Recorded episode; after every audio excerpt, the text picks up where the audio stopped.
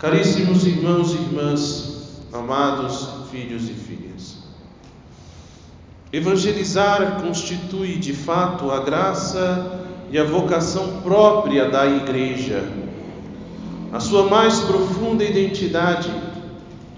Ela existe para evangelizar, ou seja, para pregar e ensinar, ser o canal do dom da graça reconciliar os pecadores com Deus e perpetuar o sacrifício de Cristo na Santa Missa, que é o memorial da sua morte e gloriosa ressurreição. Esse trecho que ouvimos se encontra na exortação apostólica Evangelii Nuntiandi do Papa São Paulo VI, escrita no ano de 1975, número 14 e que, mesmo tendo sido escrita há 46 anos, ainda conserva a sua, a sua atualidade. Nosso Senhor Jesus Cristo, no Evangelho que acabamos de ouvir, chama os doze e os envia dois a dois. Envia-os para uma experiência de missão, de anúncio de evangelização. Deveriam ir dois a dois para pregar o evangelho por onde passassem as pessoas que se encontrar, as pessoas que encontrassem. E por que dois a dois? Porque aqueles que vão em missão não vão em seu próprio nome, mas em nome de Cristo e da Igreja. Ir dois a dois faz recordar que a missão não é algo individual, mas é uma experiência eclesial, é uma experiência de comunhão com Cristo e entre os fiéis entre si. Pois, com efeito, como lemos no Evangelho de São Mateus, no capítulo 18, versículos 19 a 20, digo-vos ainda isto: se dois de vós se unirem sobre a terra para pedir o que seja o que for, consegui-lo-ão de meu Pai que está nos céus, porque onde dois ou três estão reunidos em meu nome, aí estou eu no meio deles. Outra coisa a observar é que o êxito do trabalho missionário e evangelizador não se fundamenta em seguranças meramente humanas. Os apóstolos não levariam nada para a missão, a não ser um cajado, nem pão, nem sacola, nem dinheiro na cintura. Mandou que andassem de sandálias e que não levassem duas túnicas. O Senhor lhes propõe com isso uma experiência com a divina providência. Afinal, o sucesso da evangelização não se baseia nos bens materiais, Embora estes bens possam ser de grande ajuda, mas depende de um coração dócil e obediente ao Espírito Santo. Ao abrir mão dos meios humanos, seguranças materiais, os apóstolos se encontram mais livres para serem conduzidos pelo Espírito Santo, que propicia os meios necessários os lugares e as pessoas certas. Assim também os apóstolos, confiando na providência de Deus, recebem auxílio e hospitalidade de pessoas que Deus suscita. E é muito interessante como Deus absolutamente não desampara e não abandona aqueles que Ele escolhe e envia em missão. É interessante ver como na história da igreja, muitas vezes, da precariedade de um ambiente, missionários pobres foram capazes de realizar obras grandiosas, que, mesmo tendo passado séculos e milênios, ainda continuam dando frutos. Outro desafio da experiência da missão é a questão dos interlocutores, ou seja, aquelas pessoas a quem nos dirigimos no nosso anúncio. No trabalho missionário encontraremos muitas vezes almas dóceis e acolhedoras, pessoas que se mostrarão muito bem dispostas para ouvir o Evangelho. E dentre estas há aquelas pessoas que não só ouvirão, mas estarão verdadeiramente sedentas, que se deixarão tocar pela palavra, sendo movidas a uma resposta de fé, e que depois se decidirão, se ainda não fazem, se já não o fazem, a seguir a Jesus Cristo.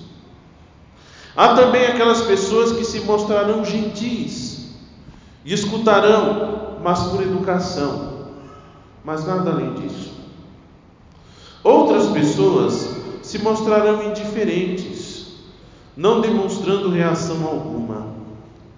Outras estarão ocupadas demais e darão desculpas para não ouvir, e educadamente dispensarão a oportunidade dada.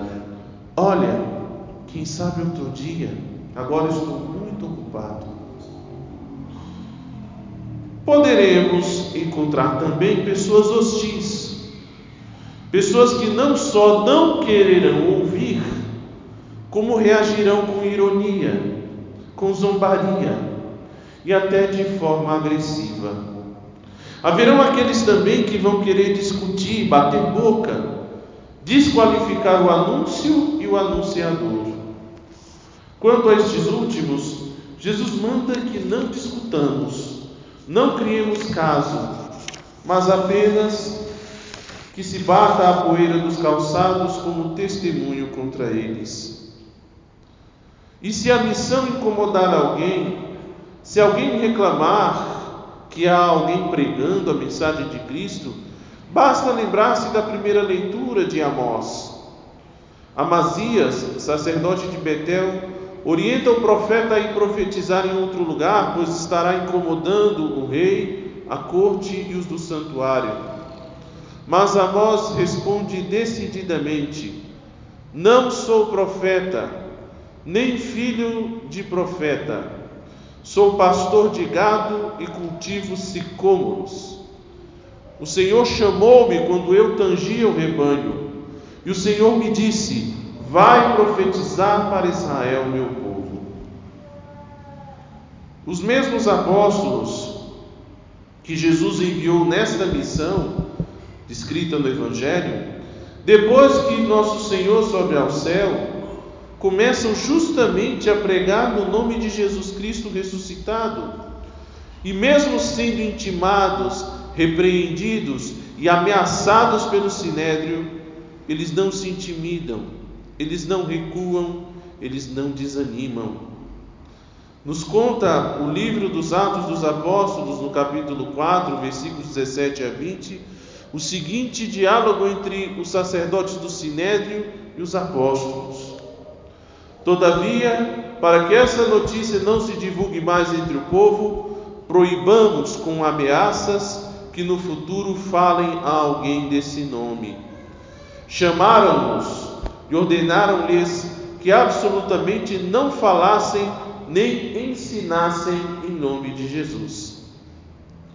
Responderam-lhes Pedro e João: Julgai-o vós mesmos, se é justo diante de Deus, obedecemos a vós mais do que a Deus. Não podemos deixar de falar das coisas que temos visto e ouvido. Assim, meus irmãos, minhas irmãs, não precisamos ter medo diante das caras feias de pessoas que nos queiram impedir ou proibir de falar de Deus, de anunciar Jesus às pessoas, pois tanto nosso Senhor Jesus Cristo, que nos chamou à missão, e o Espírito Santo que nos guia estão ao nosso lado. E na missão, se talvez não tenhamos milagres, curas, exorcismos, Podemos levar a nossa escuta, que ajuda a curar os corações feridos, a caridade e a misericórdia, que consola os enfermos e os que sofrem algum mal, e a nossa oração, que coloca em fuga o inimigo da nossa salvação. Por fim, queridos irmãos, recordemos a importância da missão e o porquê dela.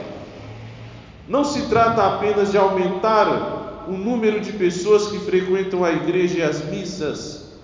não é uma simples questão de proselitismo, mas de ajudar mais e mais almas a alcançar aquela predestinação que lhes foi dada por Deus e que é o céu. A segunda leitura da carta aos Efésios nos recorda que somos chamados a sermos filhos adotivos do Pai, santos e irrepreensíveis, e a chegarmos à vida eterna. Cabe a nós anunciarmos isso aos outros, esta verdade de fato e que infelizmente não é conhecida por todos.